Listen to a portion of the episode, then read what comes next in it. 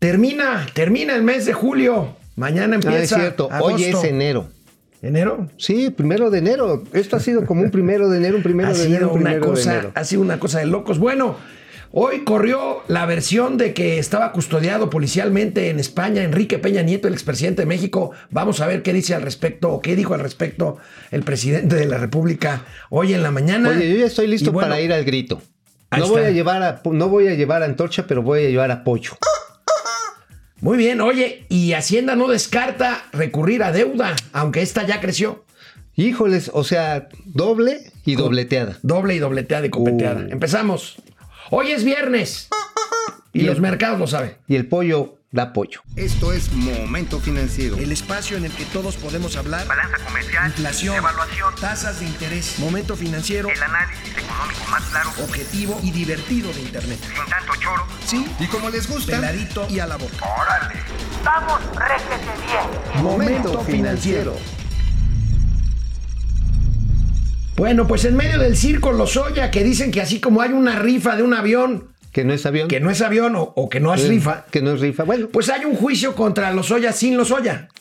Pero oye, bueno, pero en medio... mi- oye, es lo mismo que hay un crecimiento sin crecimiento y no hay pobreza. Bueno, es un lío esto. Pero bueno, en medio de todo esto, hoy en la mañana surgió un rumor, un rumor en España de que el presidente, el expresidente Enrique Peña Nieto estaría bajo custodia eh, judicial en Madrid.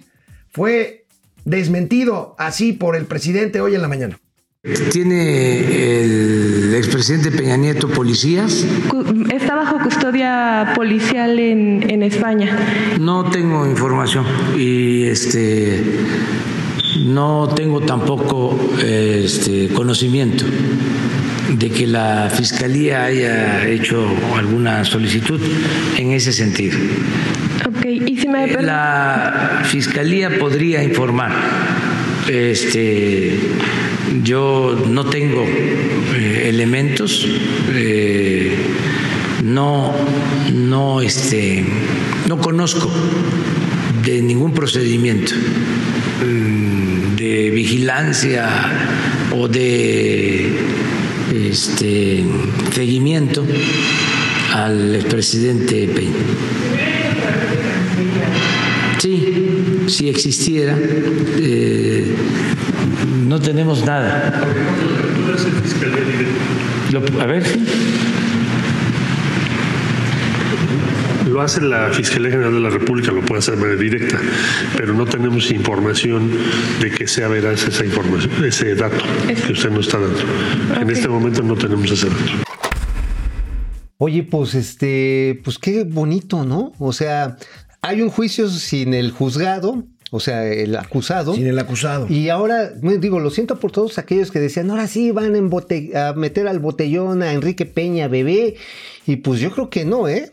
Así como se ve, creo que más bien este circo Lozoya va a tenderle un manto bendito al expresidente. Bueno, ¿y por qué un circo? Pues es para ocultar algo más. Bueno, ayer dábamos a conocer las cifras de la caída brutal, histórica, la más grave en 100 años en México, del Producto Interno Bruto de casi 19%. Bueno, luego de saberse esta noticia, la caída del PIB, ayer la Secretaría de Hacienda y Crédito Público da a conocer su informe trimestral ¿Y de finanzas públicas. ¿Cómo Y bueno, destaca una caída en los ingresos, en los ingresos del gobierno. Se viene cayendo la, la recaudación. Bueno, no nada más los ingresos tributarios, también los no tributarios. Pues los ingresos del gobierno aquí, si podemos ver la gráfica de nuestros amigos del economista, Ahí los ingresos del gobierno se caen 3.7%. Ahí tenemos la cantidad de... Dos pues, billones, dos 603 billones, mil. 600 mil de ingresos. Y mira cómo se cae este, la- los ingresos petroleros No, pues se caen sí. No, lo- 41%, amigo. Bueno, incluso aunque haya habido una cobranza extraordinaria, como ayer lo dijo la el sistema de administración tributaria, el SAT, pues sí, pues te agarran bendita sea la parte y te dicen, me pagas o me pagas, pues pagas, ¿no? 64 mil millones, pero esto no fue suficiente y además son muchas cobranzas que se hacen por una sola vez.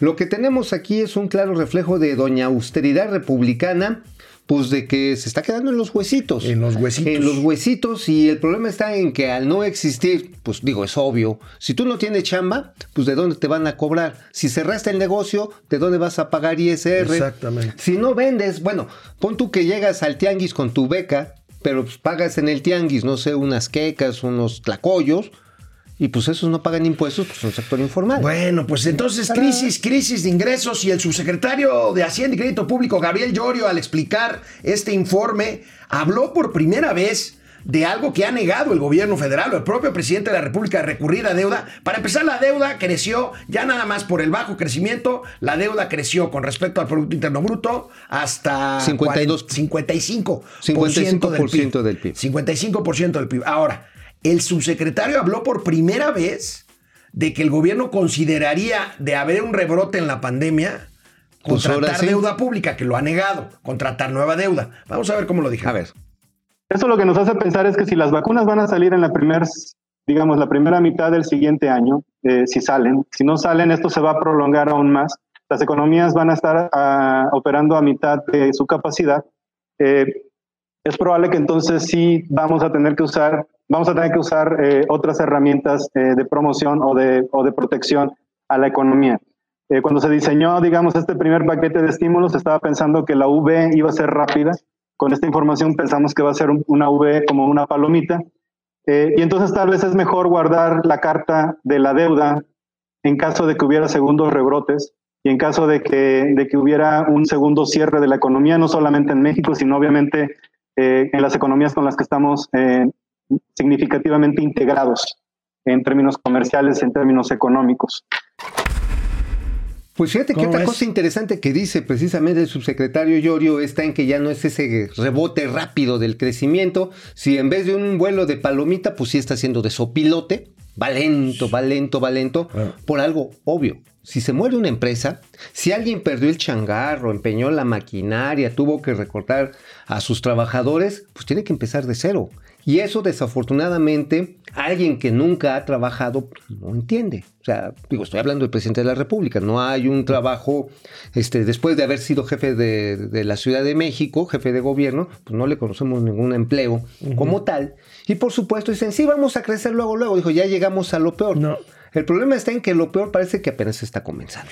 Bueno, hay incluso por ahí un tweet de Van Pipe, el famoso youtubero, donde habla de la- todas las veces que el presidente ha dicho que ya pasó lo peor.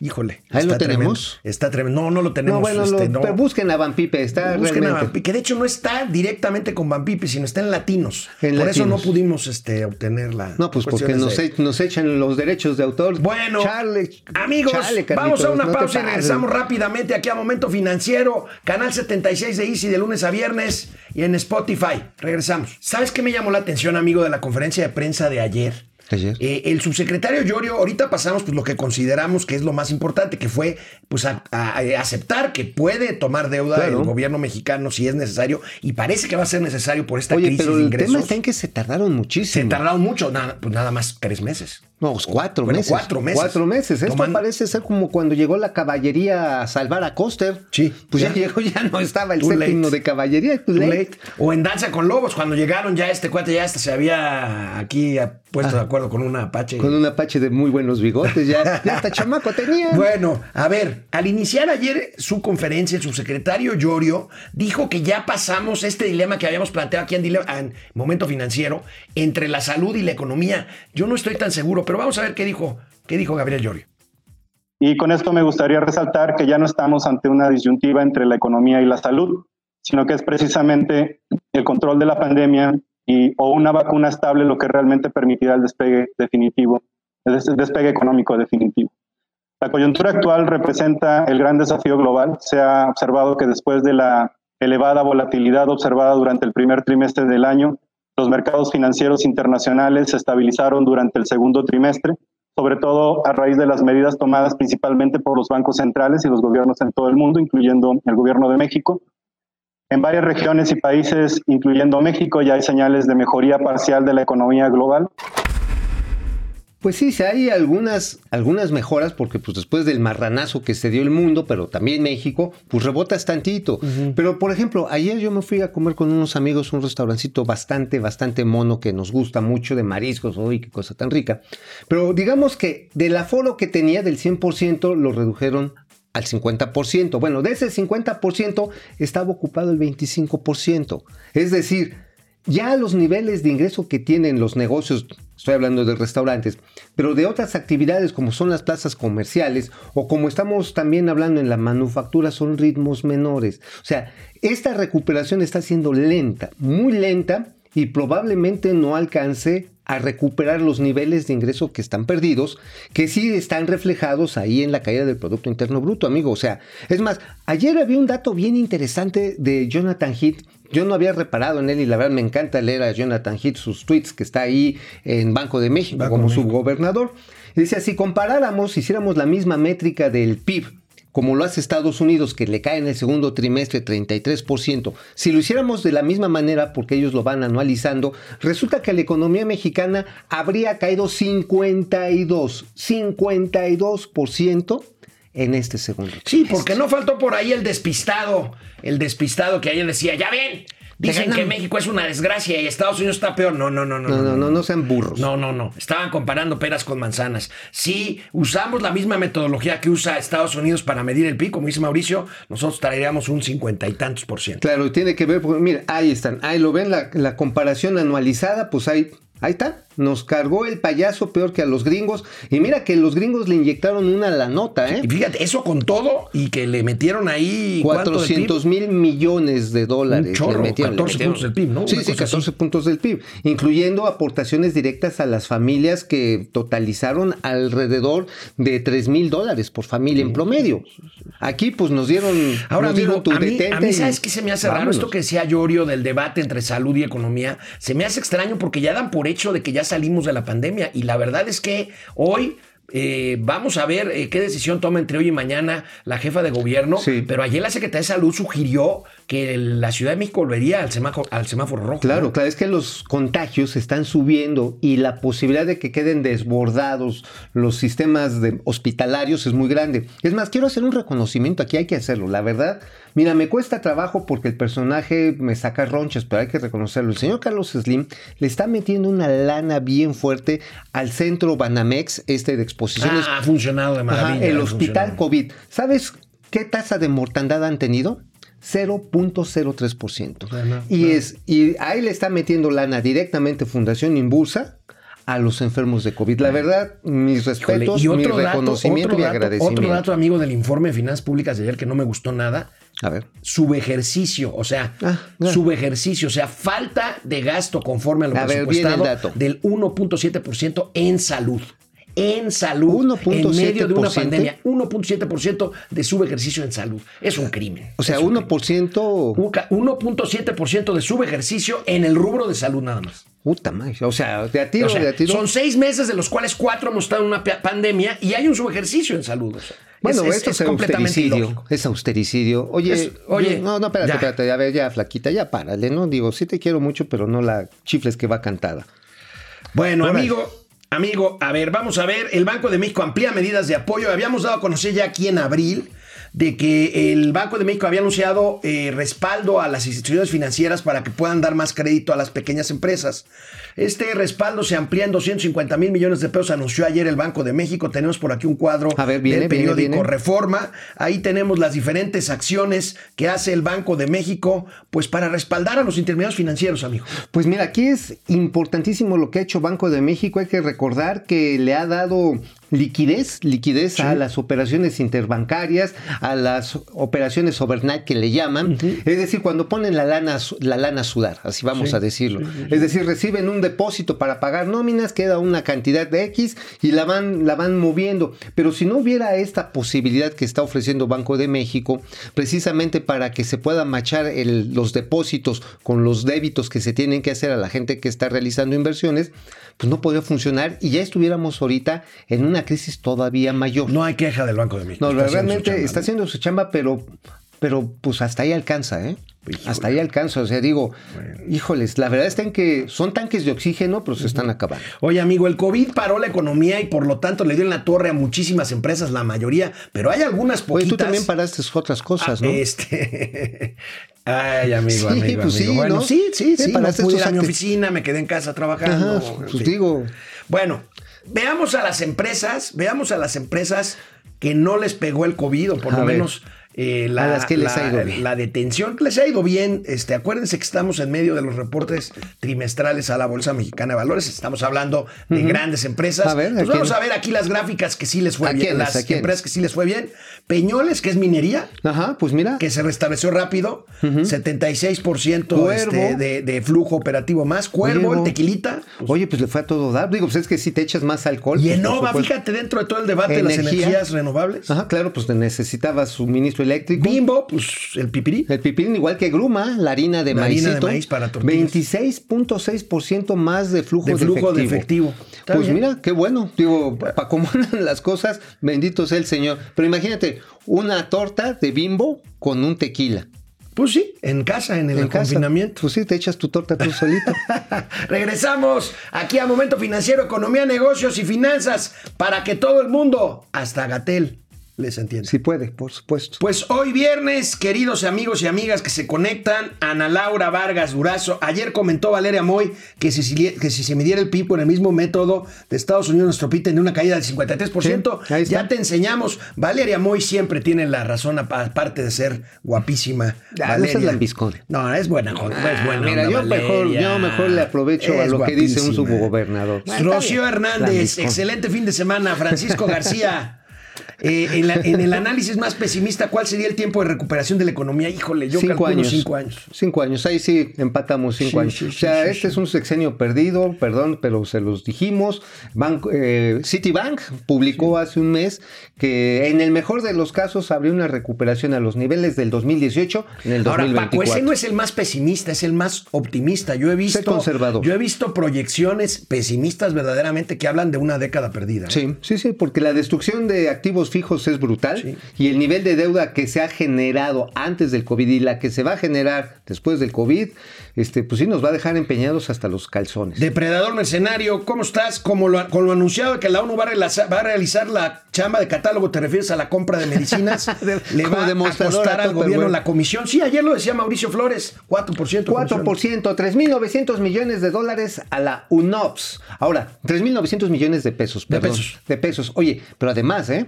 La UNOPS no es hermanita de la caridad y pide pago por Adela. Bueno, hoy el presidente de la República aceptó en la mañanera que están dispuestos a pagar por adelantado. Oye, pero si no le pueden pagar ni a los... Bueno, no le pagan ni a los que les proveen las batas médicas. Pues no han rifado ni el avión. Oye, imagínate, el PRI pudo vender Ferromex, pudo vender Telmex, pudo vender satélites mexicanos y estos no pueden vender un pinche El pan que vendió. ¿Cuál? El pan. El pan pues vendió tortas, ¿no? no, no, no. Alejandro Méndez desde Querétaro, Luis Guillermo Zúñiga, Rodríguez Vin, saludos desde Dubái. Ah, caray.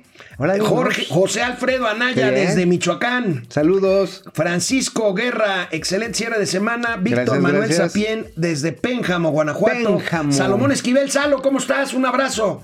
Gracias. Aurora Jarillo, José Auro. Almazán y eh, Jesús Cuauhtémoc Bernal. Eh, ¿Creen que Lopito se atreva a devaluar el peso? No depende de Lopito. El no. mercado cambiario ya, Ya es. lo devaluó. Lo está devaluando. pues, pues, es una cuestión de mercado. Sí, sí, no, y está aguantando la tasa de interés, pero quién sabe qué tanto. ¿Ya viste a qué tasa vamos a, a recolocar los bonos de, de Pemex? ¿A cuánto? Promedio 7% en dólares. y eso que todavía tiene grado de inversión. O sea, eso y una violación tumultaria es lo mismo. Híjole. Así, Bueno. punto. 7% Lidia Victoria. Ábalos y en YouTube Jacob Frías. ¿Cómo estás, Jacob? José María Arias desde Mexicali. Pir- Pirula o Pirula, Pirula. Flores. Mau, Alex, equipo completo, también doy austeridad. Aquí cada está, vez más sí. madreada. No, no, nos trae cada vez más hijo, madreados. Esta hinche flaca la quiero mucho, pero la verdad Oscar sí me Grande, hola dúo, ya dijo AMLO que tiene contrato para medicinas con su distribuidora y anda- ahora anda buscando Oye, por surta. cierto, crear una distribuidora como la que están diciendo, mira, así bajita la tenaza, Es una Conasupo, pero va a costar una lana. Entonces, mira, sí, ayer me puse con unos amigos a hacer juegos imaginarios. Ay, quería yo si tuviera. Así mínimo necesitas unos 7 mil millones de pesos para dar la cobertura a mitad del país y como dos años para instrumentar. Híjole, que Dios nos agarre confesados. Oscar Grande. Ya hay, su, ya hay eh, Luis desabasto de Chávez, ya, ya, bueno, lo ha habido desde el principio. Pues de- ahorita les paso una lista, les digo- les Luis digo Chávez. Ráfaga Martínez. Hola, Ráfaga. Saben que cerró librerías Gandhi solamente la tienda principal, la de. Miguel Ángel te quedó, la, la- la original. Ay, qué tristeza. Porque este, ya no va a haber Gandhi, amigo. Entonces, ¿Ya no va a haber Gandhi? Ya no va a Puta, haber. ¿Y por qué no va a haber Gandhi? Este, Ráfaga Martínez, Luis Enrique García, eh, Leoín, eh, estoy harto y cansado de pertenecer a la clase media, 40 años productivo, estudiar, pagar impuestos, sostener a los de abajo. Pues y mucha a gente va a terminar yéndose a la informalidad. Mira, ahorita lo de lo que hay carencia es dobutamina, solución inyectable. Hay eh, falta de heparina, gluconato de calcio, beducina. Aba- Bueno, y luego sigue material médico, pero ¿de qué se refieren este, estos nombres raros? Son para las diálisis. Las hemodiálisis están escaseando. Que es el tratamiento que requieren las personas este, que tienen eh, insuficiencia renal. Ajá, es lo que está pasando. Entonces, este, viene la crisis aquí. Y pues, aunque manden a la madre Teresa de Calcuta a buscar algunas, algunas ayudas por allá, como dirían los hermanos Pinzones, Los hermanos son Pinzones. unos verdaderos No, ya, ya, ya, comprones. ya, ya, ya, ya, ya, bueno, aunque ya. vayan con la hermana, las hermanas de Calcuta, va a estar Bueno. difícil conseguir. Bueno, y hablando de empresas, pero estas no grandes, sino son la mayoría medianas y pequeñas, las escuelas privadas. Las escuelas privadas la- las van a pasar mal, vienen las inscripciones, hay cancelaciones. Y pues no hemos hablado de estas escuelas, muchas tendrán que cerrar a partir del mes de agosto. Hay personas que están ya buscando inscribir a sus hijos en escuelas públicas, hay sobredemanda de escuelas públicas. Vamos a ver qué pasa. Hay una nota en el financiero muy interesante hoy eh, que habla precisamente de esto, amigo. Híjole, Sí, a punto de la quiebra el 25% de las escuelas privadas del país. Ahora, hay de escuelas privadas a privadas, de las que tú hablas, amigo, pues son de las escuelas primarias, secundarias, muchas de ellas son negocios familiares, Sí. Ajá, con profesores, gente que ha hecho un gran esfuerzo. Pero hay otras escuelotas, las universidades, que son una punta de, de pinzones, porque a pesar de que no están pagando agua, de que no están pagando electricidad, de que no están pagando a todo su personal, te cobran, te cobran completita, si te la dejan ir todita, todita la mensualidad de la inscripción. Está pasando con el Ana- la está pasando con el TEC de Monterrey, está pasando con la Panamericana, aunque los chamacos, los jóvenes, están tomando clases virtuales, pues no están haciendo descuentos, ¿eh? Ha habido solicitudes de padres de familia para no deslistar a sus hijos de que le bajen a su chocomil. Pero sí también hay falta de solidaridad con las familias de muchas de estas instituciones, de las grandes. Las pequeñas la están pasando mal y la van a pasar peor. Pero de las grandes, neta, perdón por lo que voy a decir, se vieron lo que sigue de Ojéis. Bueno, pues ahí está, ahí está el- los dimes y diretes entre las escuelas y los padres de familia. Muchos ya no están reescribiendo a sus hijos, ¿Sí? otros están reclamando quitas, en fin, este Pues es sí un puedes tema. ser presidente si no estudias, güey. O sea, pues, ¿qué necesidad tienes no, de ir a pero la además el discurso del presidente ese de que las escuelas privadas y satanizarlas y todo esto. bueno, Todos a las... Bueno, pero ¿y dónde están sus hijos? ¿Dónde estudió su hijo? ¿Dónde están? no, sigue en una escuela privada. Está en una escuela Ah, privada. bueno, pues entonces que hagan la revolución en los güeyes de mi Está en una compadre. escuela privada, está en una escuela privada. Pero bueno, Eh. este, hablando de tasas de interés, la Fed, la Fed mantuvo ayer sus tasas de interés, que es materialmente, pues las tasas de interés de Estados Unidos, amigo, están en cero. Sí, es una tasa de interés cero, están ya en la trampa de la liquidez y no es la que yo caí anoche. O sea, sí, porque sí, no, no sé están ustedes para escucharlo ni yo para contarlo, pero José José me alcanzó anoche. Y la cosa está en que sí, son cero, cero las tasas de interés. Hoy prácticamente te pagan por pedir prestado. Pues sí, es una forma de política monetaria para impulsar la economía. En México no tenemos todavía ese margen. Bueno, tenemos margen, pero no para bajarlas a cero. No, no, no se puede. No se Bueno, puede. amigo, pues terminamos esta semana, esta semana de noticias feas, de noticias malas. Pues van a decir que somos aquí agoreros del No, desastre, pero pero, yo sí pues apoyo al tenemos que. Miren, si pueden no salir, no salgan. Si salgan, salgan con mascarilla y con careta. Cuídense mucho. Nos vemos el lunes. Pues vamos al Zócalo, ¿no? No, no, no, no. Momento Ah. financiero, economía, negocio y finanzas para que todo el mundo, hasta el ganso, les entienda. entienda. Vamos, réjete bien. Momento financiero.